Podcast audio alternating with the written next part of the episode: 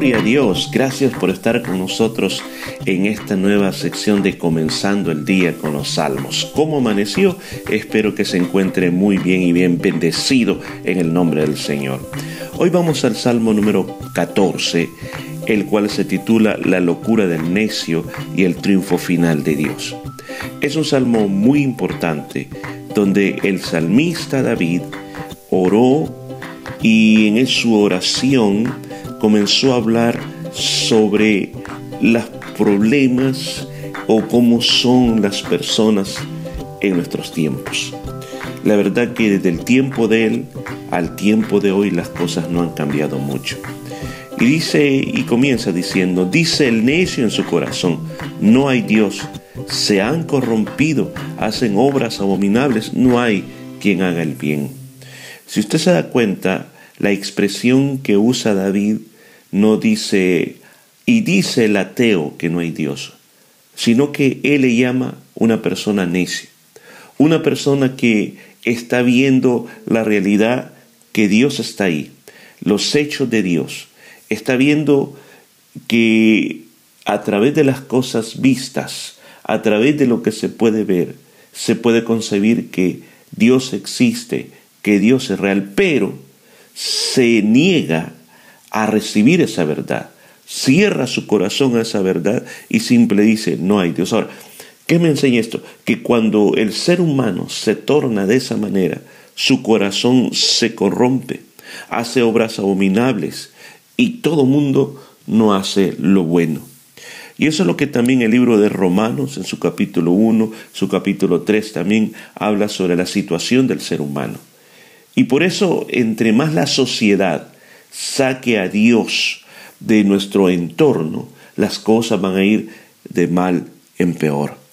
El Señor dice de los cielos, mira aquí a nosotros los hombres, para ver si hay alguno entendido que buscar a Dios.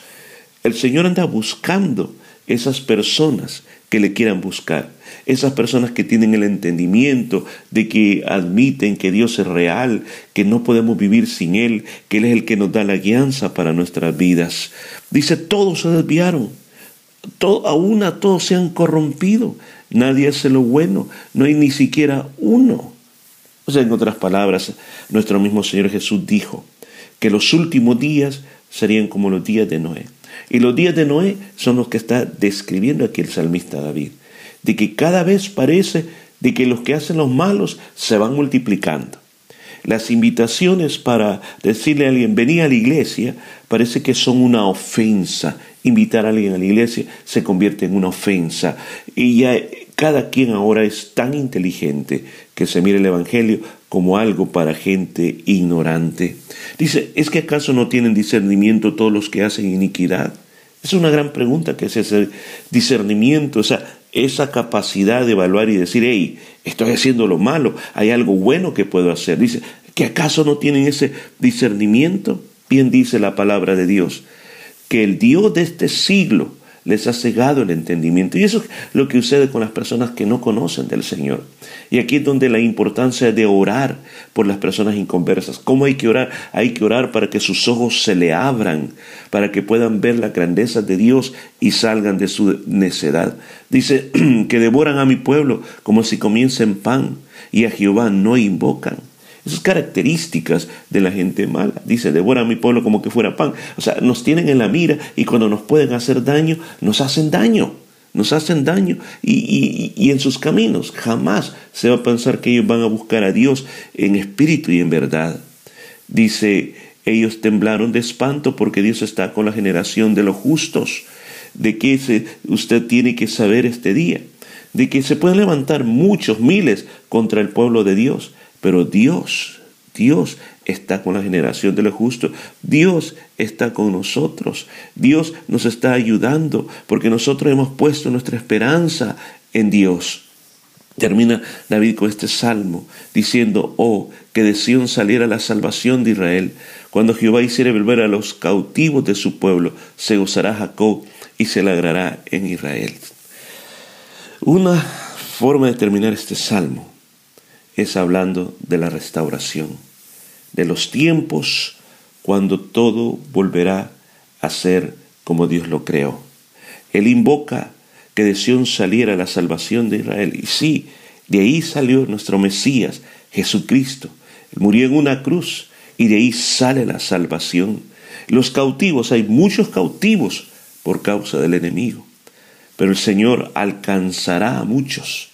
Y nosotros daremos gloria cada vez que miremos a uno de esos cautivos viniendo a sus caminos, a esos necios que no quieren admitir de que hay un Dios y que no podemos ignorar que ese Dios nos está amando y nos está atrayendo con lazos de amor.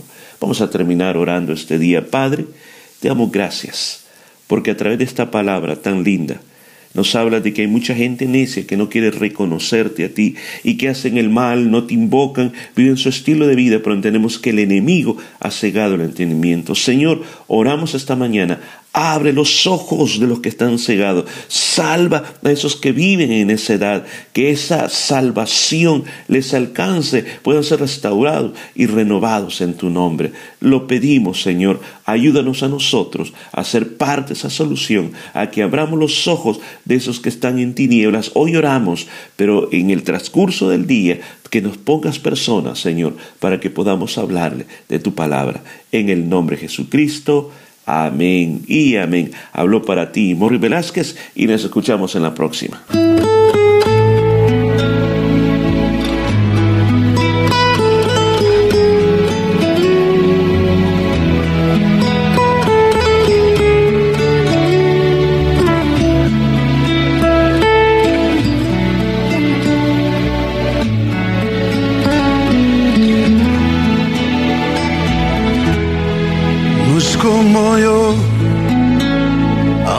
Se haya hecho hombre y le llame por su nombre.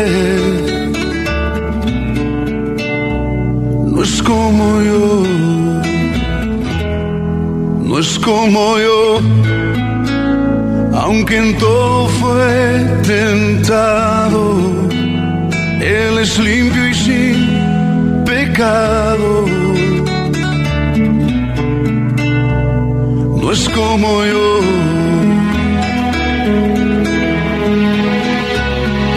La pureza y santidad son su color de piel.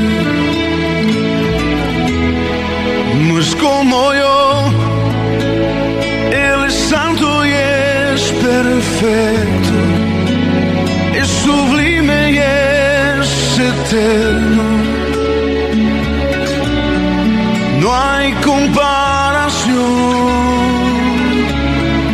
No es como yo.